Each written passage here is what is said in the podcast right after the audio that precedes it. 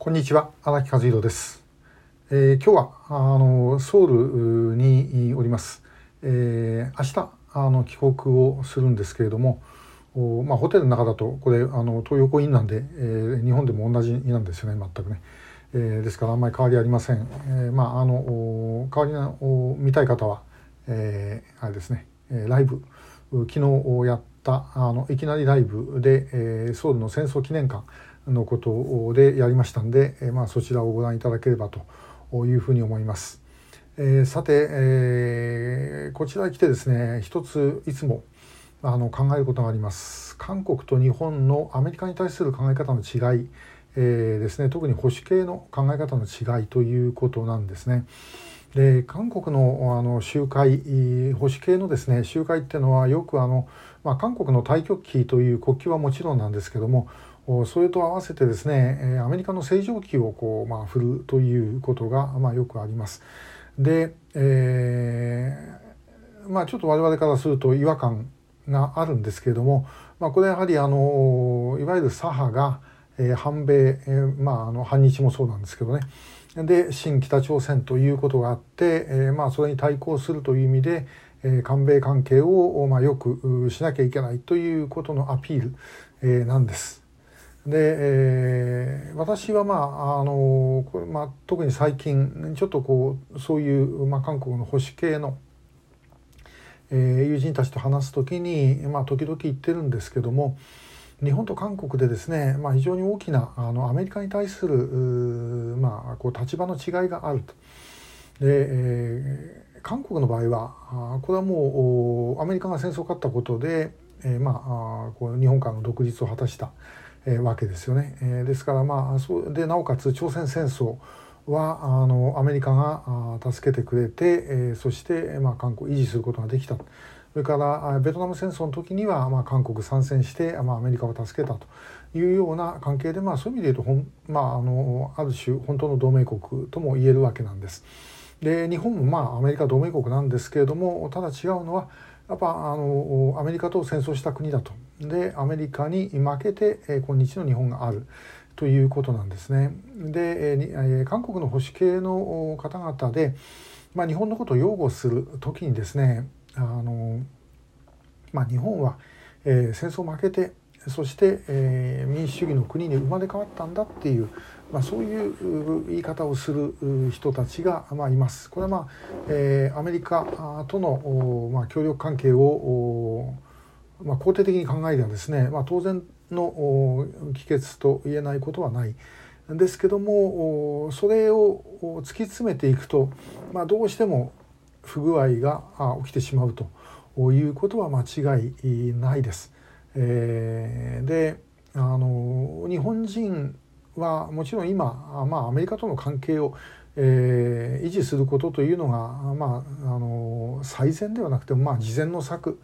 ですよねこれ中国との関係あるいはロシアとの関係をもう最重点に持ってきたらですね日本の根本狂ってしまいますので、えー、もちろん自分たちだけでできればいいですけどもこれも世界中どこもそういうわけにはいかない。で、えー、やはり今アメリカとの関係を、まあ、優先するということは、まあ、これは当然といえば当然、えー、だと思います。でもそのバックにやっぱりこう日本が独自でやるということが本当はそうしなきゃいけないというものが絶対にこれは必要ですよね。で、えー、そういう考え方に立つ限りあの先の大戦についてはですねこれでアメリカが民主主義の国でいい国だったから勝って、日本があの軍国主義の悪い国だったら負けたっていうような二分法はこれはやっぱり絶対にできない。えー、と思います。で、えー、もちろん日本にも失敗はあったけれどもアメリカにもそれはあったわけでで結果的に戦争に負けたのが日本だったということなんだと思います。えー、その点はこれやっぱりあの我々が、まあ、韓国の人に話ができる我々が改めて、えー、伝えていかなければいけないことだと。でこれはまああの両方で一致するなんてことは絶対できません。で日本の中だってですねさまざ、まな考え方ありますから、えー、日本の日本人みんなこんな考えてるんだっていうような言い方は我々もちろんできないんですけれどもそういう考え方もあるよとえー、でかつては例えば東京大空襲とかさまざ、まな無差別爆撃やって、えー、国際法違反をやったのはアメリカだったと。というようなですねあのことをはやっぱり言っとかなきゃいけないだろうと思います。でその上で、まあ、同盟関係なんだということなんですね。で、えー、反省したからっていうふうな言い方にされてしまうとどっかで必ず無理が来るだろうと思います。これはまあそう言ってくれる人たち別に悪気があっていうわけではないんですけどね。えー、まあ我々としてはやっぱりそうじゃないというものはあの言い続ける必要があると。え、これはもう私は韓国語でそれを発信し続けようというふうに考えています。で今あのこっち来て本当思いますけども、